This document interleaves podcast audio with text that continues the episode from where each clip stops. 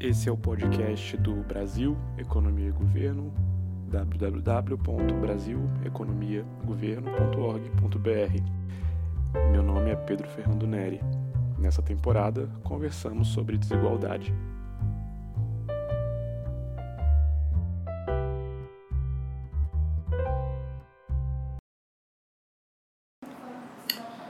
Hoje a gente está aqui com o Luiz Henrique Paiva. O Luiz é mestre em Sociologia pela Unicamp, Universidade Estadual de Campinas, e também em Política Social pela Universidade Southampton, não? Universidade de Southampton. Beleza. É, Luiz também é doutor em Sociologia e Política pela UFMG, Universidade Federal de Minas Gerais, e foi recentemente visiting scholar também em é, Manchester, não é isso? Exatamente. O Luiz é especialista em políticas públicas e gestão governamental, uma carreira do Ministério do Planejamento, Hoje está lotado no IPEA e é pesquisador associado do Centro Internacional de Políticas para o Crescimento Inclusivo do Programa das Nações Unidas para o Desenvolvimento, o IPC, do PNUD da ONU. Luiz também foi, por um tempo, secretário de Rede de Cidadania do Ministério do Desenvolvimento Social, sendo aí um dos principais responsáveis pela condução do Bolsa Família. Luiz, queria te agradecer por tomar o tempo e conversar com o blog hoje. É... E hoje que a gente pode conversar, então, é, assim, já de cara, falar um pouco do, do Bolsa Família, eu vejo que você tem é, já há algum tempo alguns artigos que de certa forma resumem, faz uma, uma mini survey assim do do que é literatura hoje e eu acho que é, do ponto de vista da academia, dos pesquisadores, dos economistas, a visão que a gente tem do Bolsa Família é muito diferente do, da, da opinião média assim da, da sociedade ou de ou da, da própria é, imprensa. Então, é, como que está hoje a evidência do Bolsa Família, tanto do ponto de vista da redução da pobreza, da desigualdade, quanto do ponto de vista de um eventual desestímulo à, à entrada da participação no mercado de trabalho, é, redução da, é, o aumento da fecundidade, etc. Bem, Pedro, obrigado pelo convite. É um prazer é, conversar com você é, e com os ouvintes do, do podcast. É, é, o, que é interessante a respeito do Bolsa Família, eu acho, é que o Bolsa Família, ao contrário da maior parte das políticas públicas desenvolvidas no Brasil, o Bolsa Família é extremamente avaliado. Uhum. Os padrões brasileiros, pelo menos, é muito avaliado. Existem outros programas de transferência condicionada de renda ao estilo do Bolsa Família que são até mais avaliados mas para os padrões brasileiros eu, eu, não teria dúvida. Fora do Brasil, você diz? Né? Fora do Brasil, exatamente. É, no México e outros países, são ainda mais avaliados que no Brasil. Mas para os padrões brasileiros, eu posso garantir que o Bolsa Família é a política pública mais avaliada do Brasil. Então, quando a gente ouve opiniões a respeito do Bolsa Família, é, o que às vezes eu lamento é que, assim, com tanta evidência empírica que, tem, que, que, que se acumulou no, últimos anos, as pessoas ainda têm um, é, compreensões equivocadas. Né? A grande vantagem de você ter muita avaliação é que você tem muita informação. É, e o Bolsa Família, então, foi muito avaliado, a grande maioria das avaliações feitas mostram resultados positivos. Então, ele é um programa relativamente bem focalizado. No Brasil, é a transferência governamental que mais é, é, encontra os mais pobres, mais alcança os mais pobres é, ela contribui para a redução da pobreza, ela contribui para a redução da desigualdade de rendimentos, ela tem impactos em educação e saúde. Você tem aumento de frequência, você tem em algumas regiões do país aumento da, da progressão, ou seja, da aprovação escolar. É, há alguma evidência de que o Bolsa possa ter impacto sobre a aprendizagem, ainda é, ainda é, é, é não, é, não é uma evidência muito robusta, mas existe alguma evidência já apontando nesse sentido e também em diversos indicadores de saúde também, né? vacinação em tempo, nascimento a termo, mortalidade infantil, que é uma mortalidade coisa, infantil, é, mortalidade infantil, que é uma coisa é, muito interessante. Ah, tanto quanto, tão bom quanto mostrar os bons efeitos do Bolsa Família, essas avaliações elas têm outra coisa interessante, que é não mostrar que os temores que a gente tinha em relação a uma transferência tipo Bolsa, eles são temores é, que é, não tem razão de ser. Né?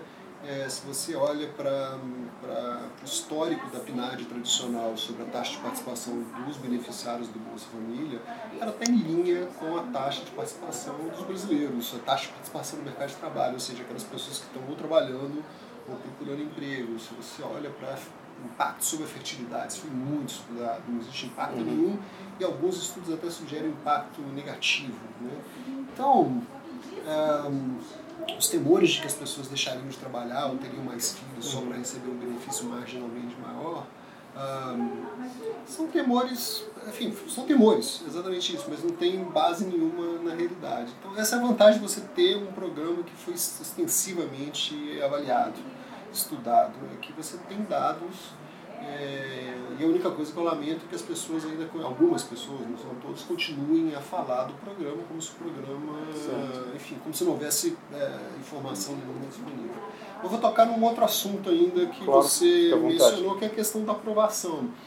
É, é, eu acho que eu- eu acho que na verdade assim obviamente existe alguma resistência ao Bolsa Família não vou fechar o olho e dizer que não existe resistência ao Bolsa Família mas os dados é, da, de uma pesquisa do IBOP em 2014 que foi feita durante o período eleitoral mostravam uma aprovação do Bolsa Família por basicamente todas as classes sociais Ah, é? é. É, a aprovação ia caindo conforme aumenta a renda, ou seja, as pessoas mais ricas, é, curiosamente as que são supostamente mais informadas, mais escolarizadas, demonstravam ter uma certa resistência ao programa, mas ainda assim a maior parte aprovava.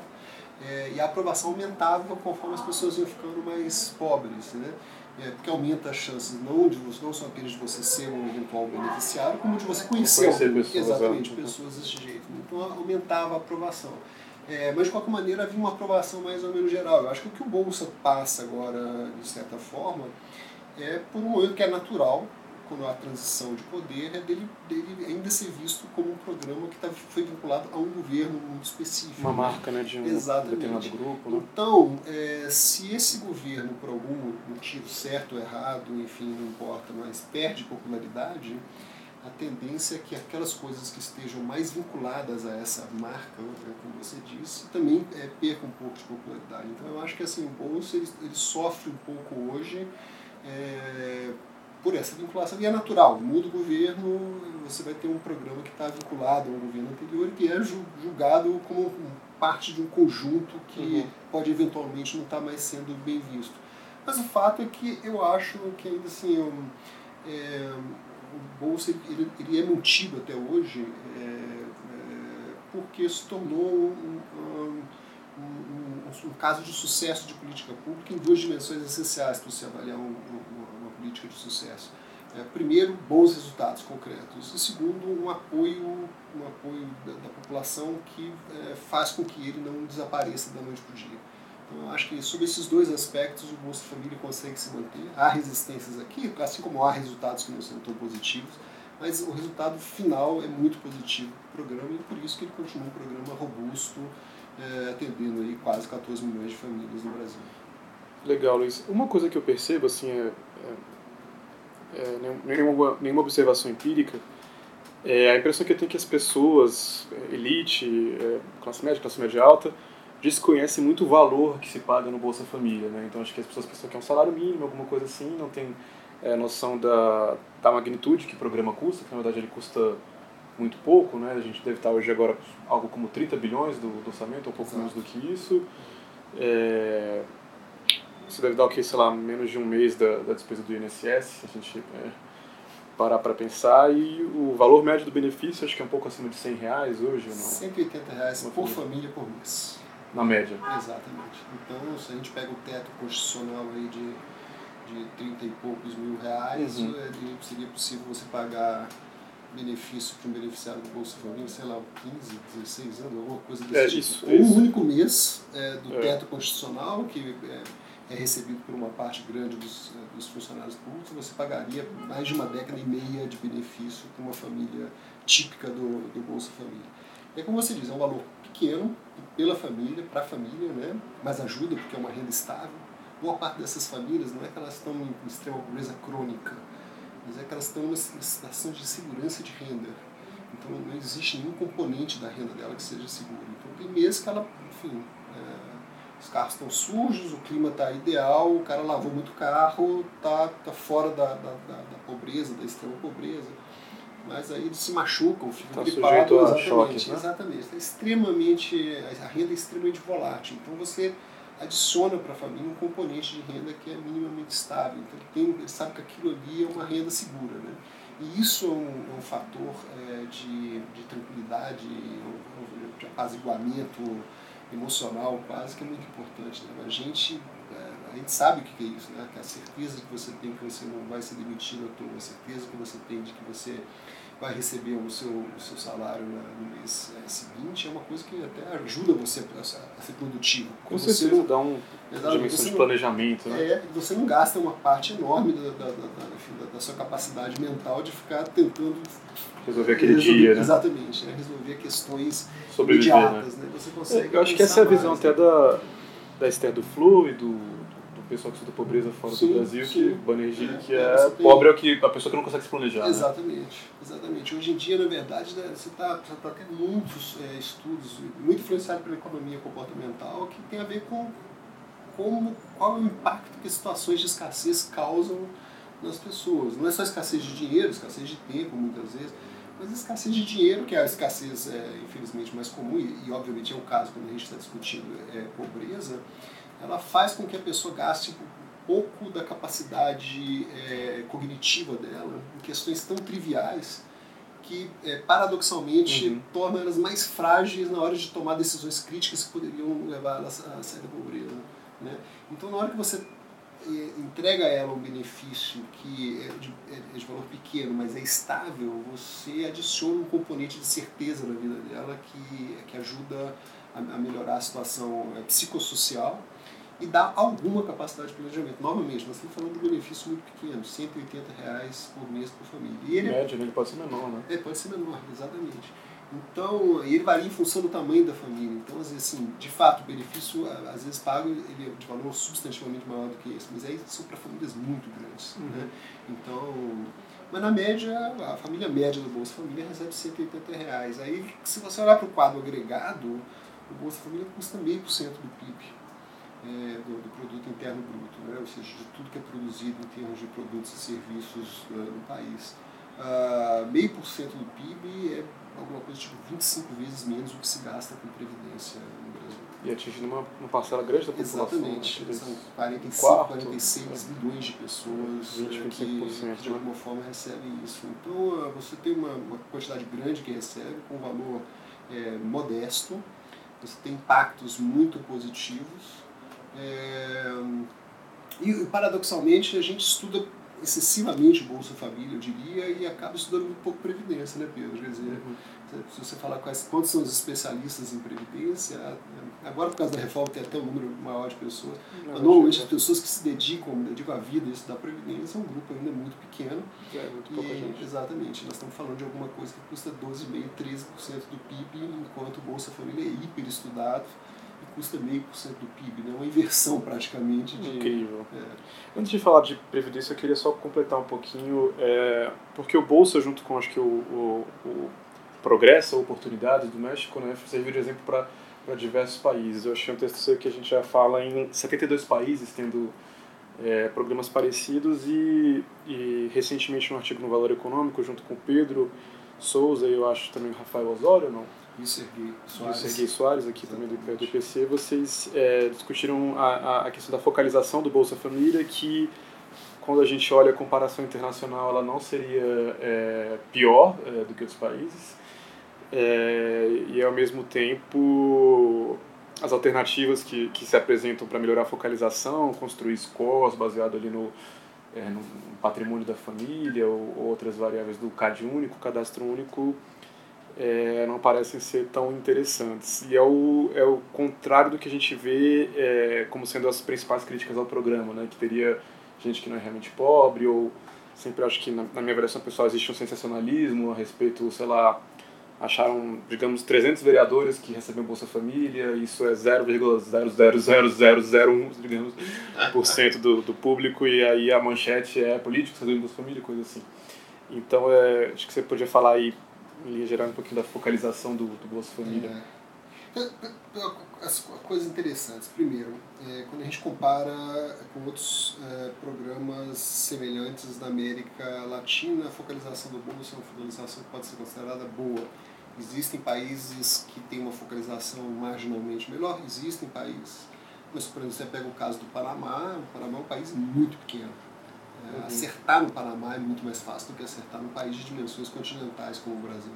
Então, é, de, fato, o Brasil perde para um ou dois países da América Latina, mas se você olha para o quadro geral, o quadro geral brasileiro é muito bom, indica uma focalização bastante, é, bastante boa. Ou seja, o programa alcança de fato a população mais pobre, não que não possa haver falhas pontuais e elas, mas ele atinge principalmente a população pobre, porque essas falhas estão sob controle. Quer dizer, há um conjunto de procedimentos que vêm sendo adotados pelo Ministério do Desenvolvimento Social desde 2005, no sentido de reduzir eh, as pessoas que eh, não deveriam receber o benefício, reduzir a percentual das pessoas que não deveriam receber o benefício. Então você está é, é, trabalhando para que o programa seja é, bem focalizado. Né? Não é, Bolsa Família, como eu não é bem focalizado pela sorte, é, é tá. resultado de trabalho. Segundo, que se você pega a focalização do Bolsa Família entre 2005 e 2015, que é a série da, da PNAD é, tradicional, a focalização do programa não piora. E foi um período que o Bolsa se expandiu muito. Né? Ele sai de alguma coisa em torno de 7, 8 milhões de famílias e passa para 14 milhões de famílias. Seria até natural que a focalização piorasse um pouco. É, ela não piora, a focalização continua boa. É basicamente a mesma focalização, ou seja, o programa conseguiu se expandir e se manter bem focalizado. Então esse é o, é o, é o é, acho que são os, dois elementos é, fundamentais da focalização. Agora, o, o, problema em programas desse tipo é que se você levanta meia dúzia de casos e começa a explorar eles como se aquilo fosse o, o caso significativo do programa, fica parecendo que o programa está é o desdará que ninguém toma conta daquilo. Né? Então você tem que olhar para o dado agregado. Um programa que alcança 14 milhões de famílias, vai ter sempre casos é, é, em que você vai encontrar famílias que é, não deveriam estar recebendo o programa e, estão recebendo. Mas você tem que olhar para o quadro mais geral, global, e avaliar a focalização do programa. A focalização do programa é boa porque existe um esforço permanente da administração do programa para tentar manter essa focalização boa. Né? Então, é isso, não dá para olhar para casos muito específicos, individuais, e achar que aqueles casos são os que representam a média do programa. Na média, ele é muito bem focalizado e tem eventuais casos, né, ocasionais casos de, de erro. E se a gente, na verdade, ao tentar solucionar esse erro, como é, o Pedro usou, quando a gente conversou com ele também, acho que o mesmo exemplo, que é do, do, do lavador de carro, que é, que é bem ilustrativo, emblemático, um exemplo fácil, né? É, se, se esse cara tem um choque, teve um mês que a, a renda foi boa, é, se a gente tem uma coisa muito. Um, um, uma abordagem muito dura em, em, em é, fazer com que esse cara permaneça ou saia do programa, a gente corre o risco de tirar o cara por causa de um mês excepcional, de um período excepcional de. Exato. Na verdade, a, a operacionalização do bolsa ela meio que prevê isso. É, você é, pergunta a renda do último mês. Uhum que pode ser ocasionalmente baixa porque a família recebeu um choque, nesse caso ela entra no programa, ou você pergunta também a média dos últimos 12 meses, você captura essa informação no cadastramento e você usa a menor delas. Então você pode ter dois casos, tá. uma família que está é, cronicamente pobre, mas que no último mês por acaso não está, mas você inclui ela assim mesmo. Tá. Ou uma família que não tem perfil de, de, de pobreza ou extrema pobreza, mas sofreu um choque e entrou na pobreza. Esse é que é o problema quando você usa um, uma, enfim, os chamados proxy means tests, né? ou seja, um, um teste de, de, meios aproximado, um teste de meios que usa uh, outras variáveis capturadas no cadastro único para construir um score de pobreza. É que provavelmente você vai capturar as famílias que estão em pobreza permanente, pobreza estrutural, mas você não vai conseguir pegar famílias que estão em pobreza ocasional porque sofreu um choque específico ah, o provedor ficou doente ou se invalidou e não tinha proteção da Previdência Social. Embora ele more numa casa razoável. Exato, assim. Exatamente, exatamente. Os filhos estejam na escola, ele seja casado, todos, enfim, é, enfim, a esposa pode ter uma escolaridade razoável. Mas você tem uma situação que é, de fato a família não tem como prover. Então o Bolsa ele acaba cobrindo isso também, porque trabalha com base na renda declarada. A renda declarada, é, é obviamente, impõe alguns riscos, porque ela pode ser manipulada, mas o que eu acho engraçado é que todos os que defendem a utilização do score de pobreza, como se ele fosse uma coisa, é, do ponto de vista técnico, muito melhor, é, eles se esquecem de vários aspectos. Primeiro, o score de pobreza também é manipulável, isso está documentado. Tá. É, a Colômbia usa os scores de pobreza por meio do CISBEM é, e eles detectaram, é, depois de alguns anos que eles adotaram o, o CISBEM, que é o score de pobreza, que ele passou a ser manipulado. É, ele passa a ser manipulado não apenas pelas pessoas, mas até mesmo pelos burocratas de nível de rua. Né? É, que querem incluir a pessoa? Exatamente, quer dizer, porque qual é a diferença da pessoa que está marginalmente dentro dos critérios ou marginalmente fora dos critérios do, né, da linha de corte do, do, do, do, do score de pobreza? A diferença é zero. Então, é, é, se você é um burocrata de nível de rua, você acaba manipulando aquilo porque a pessoa está em situação de carência, você joga ela para dentro da, uh, da lista dos, dos potenciais beneficiários. Né? Então, você acaba tendo um certo nível de manipulação. A não ser que você esconda a forma, esconda o resultado, esconda, ou seja, torne, torne o, o critério absolutamente não transparente, coisa que eu duvido que a legislação brasileira, órgãos de controle, etc., permitiriam. Então, acho que assim, é trabalhar com a, a renda declarada, no caso do Bolsa Família, e com uma série de batimentos de informação para checagem disso, é, é, acaba sendo tão eficiente quanto. O segundo é isso, quer dizer, você tem que olhar para os países que usam e ver se eles estão se dando muito melhor. Todos os países da América Latina usam isso, é. Só que o Brasil é um dos melhores países em termos de focalização. Então, o que a gente tem de fato a ganhar com a utilização do score de pobreza? Sabe? É... Agora, um terceiro ponto talvez seja um ponto que o, Sergio Soares aqui destaca muito. Quer dizer, nós todos concordamos que o Brasil gasta muito com política social. Tá. E que essa renda toda que é colocada em política social poderia ter um impacto muito maior se a focalização fosse melhor. Só que o Sergio fala o seguinte, que a gente vai ganhar focalizando mais o Bolsa Família é uma coisa muito marginal. Nós vamos ganhar na margem. É, nós temos que pegar outros programas que, que muitas vezes têm gastos muito maiores que o do Bolsa e tentar tornar eles na margem um pouco mais bem focalizados. É, então, quando você pensa, aí voltando um pouquinho à Previdência, quando você pensa nos gastos previdenciários, que são terrivelmente mal focalizados e custam 25 vezes o Bolsa Família, você pensa, esse é um gasto social que valeria a pena a gente fazer um esforço para tentar melhorar a focalização. Agora, com bolsa, não que a gente não possa fazer coisas para melhorar a focalização. E o que, que, pode melhorar no bolsa, então, até no sentido inverso, de fortalecer? Eu, eu perguntei até para o Pedro a opinião dele sobre eventualmente aumentar a cobertura, aumentar a linha de pobreza. É, acho que uma coisa que é mais consensual é, é tentar de alguma forma indexar o bolsa para ele não ficar tão sujeito a perda de valor por conta da, da, da, inflação? Esse acho que é um ponto, acho que é um ponto importante. A legislação do Bolsa não prevê uma indexação automática nem da linha da pobreza e nem é, do valor do benefício. Então, é, eu acho que com isso você corre dois riscos. O risco, primeiro, de estar com uma linha de pobreza razoavelmente defasada, e é o caso agora. A linha de pobreza, quando você compara com o valor real da linha de pobreza do Plano Brasil Sem Miséria, por exemplo, e a, linha que está vigente hoje. A está vigente hoje está abaixo do valor real da linha estabelecida no início do Plano Brasil Sem Miséria. Esse é o primeiro ponto. Mas você corre o risco também de começar a não garantir que o valor do benefício seja minimamente suficiente para a família se manter. Né?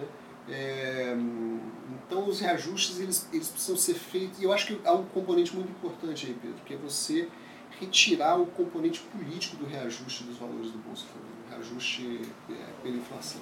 O Bolsa Família não é um programa politizado de forma alguma, mas os reajustes do valor do benefício, os reajustes é, da linha ainda são atos políticos, é, são emitidos por meio de um decreto pelo presidente da República. Então, na hora que isso foi incorporado pela legislação, esses ajustes passam a acontecer como os ajustes do, dos benefícios Mas ele não precisa de lei, então, nem para a linha de pobreza, nem para o... Não, eles podem ser feitos por decreto, e a lei prevê que o decreto, mas de qualquer maneira é um ato político, né, porque, uh, porque precisa de um decreto do presidente. Então ele acaba sendo anunciado. Sim. E, ninguém anuncia que os valores da Previdência, os valores dos benefícios da Previdência Social vão ser ajustados pela todo inflação, ano. porque eles são ajustados pela inflação todo ano. Né? Então é isso que eu acho que poderia ser feito ainda com o bolso, porque você garantiria um, mais um passo adiante no sentido de despolitizar o programa, de tornar ele mais forte do ponto de vista institucional e de garantir mínimos para as pessoas que dele precisam. E é, você, tá, eu vejo que você tem trabalhado um pouco nessa área de economia comportamental, que é uma área que junta né, é, é, é, um, é um termo meio imperial, né? Falar, chamar de economia comportamental, porque já traz ela para economia, mas na verdade gente traz insights da, da psicologia para economia, né? Também em inglês chama, se chama dessa forma, né? Economia comportamental. O que que você tem visto aí de, ou se você tem visto é, é, de certa forma novidades em relação à pobreza, algum outra algum outro insight que a gente possa usar aqui? Eu acho que eu, eu, essa, essa linha de trabalho na área da, da, da, da, psicologia da escassez me parece ser a coisa mais interessante, né? de como que a pobreza alimenta a pobreza. É, pessoas que estão em situação de escassez, elas tendem a consumir boa parte da banda mental delas uhum. com decisões que não, nos, não afetam gente como, como nós dois. Né? Eles têm que saber se aquela água que está disponível pode ser bebida ou não. Tem, é, exatamente. E a nossa já vem com iodo, né? Exatamente. A nossa já vem perfeitinha. A gente abre a torneira e bebe aquilo. Então, assim, uma série de decisões, uma série de trade-offs que nós não enfrentamos. Simplesmente porque nós temos margem para lidar com, com essas decisões e essas pessoas não têm margem nenhuma. Então, elas têm que ficar pensando naquilo o tempo todo. Elas consomem um recurso muito escasso, é, que é a capacidade de processamento mental. Uhum. E que na hora de é, é um recurso que falta na hora de tomar decisões críticas que poderiam tirar essas, essas pessoas da pobreza. Né? Então, elas incorrem em erros críticos porque elas gastam muito. Que tipo de erro você está falando? Ah, por exemplo, elas, elas não conseguem avaliar quanto que uma pequena poupança realizada mensalmente poderia ter um impacto na vida dela. Elas não conseguem ver o quanto que pequenos investimentos poderiam ter na produtividade dos seus negócios. Mas por quê? Porque elas, elas incorrem em certos erros é, normais. Sobrou um pouquinho de dinheiro, você vai curtir a vida. É um dos raros momentos que você pode desfrutar da vida com os seus é, filhos e parentes. É, e é natural, nós fazemos isso o com tempo certeza. todo, né? É, só que quando essas pessoas fazem isso, e elas fazem muitas vezes por por acharem que esse pequeno investimento extra, se elas pegassem esse recurso e investissem, isso não ia dar resultado nenhum. Só que muitas vezes eles dão resultado. Né? Então, é, basicamente, o que está tá se tentando é, fazer é tentar fazer, porque, enfim, é desenvolver mecanismos é, de política pública que façam que essas pessoas passem a, a acertar um pouco mais em decisões críticas é, e eventualmente consumir menos recurso, recurso mental em coisas que são mais básicas. Né? É, na hora que você entrega um benefício, como é o caso do Bolsa Família, é isso, você está é, é, introduzindo um elemento de estabilidade para a vida dessas pessoas, que reduz um pouco os níveis de ansiedade, melhoram a, a situação psicossocial da família, e eventualmente dão segurança para ela fazer pequenos investimentos. Essa, essa questão de fazer pequenos investimentos com esses recursos hoje em dia muito estudado, especialmente em um contexto de, de da África, né? É, Uma coisa meio rural também, né? Muito, muito, uhum. muito. Então você, você, essas pessoas acabam tendo a capacidade de fazer. Fertilizante, exatamente, assim, né? fazer pequenos investimentos que aumentam muito a produtividade e ajudam elas a, a, sair. Aqui no Brasil você tem um caso também, né? Quer dizer, é, é, provavelmente você tem um número, alguma coisa tipo, sei lá, umas 300 mil famílias pelo menos, que são clientes do, do Banco do Nordeste para microcrédito, né? E o fato de estar recebendo um benefício. Uh, todos os meses fazem com que essa família tenha uma segurança para assumir uma operação de crédito, porque ela sabe que no limite ela tem como pagar. Tá. Então, a gente sabe que restrição de crédito e restrição de liquidez fazem com que as pessoas adotem uma postura extremamente conservadora não investam, não investam uma série de coisas, inclusive não investem em educação que elas deveriam investir. Então, benefícios desse tipo acabam tendo impacto positivo em diversos investimentos, inclusive na educação dos filhos. É, e isso nos dá uma, uma, uma, perspectiva de que no longo prazo o efeito vai ser muito positivo para o país, não apenas para elas. Legal.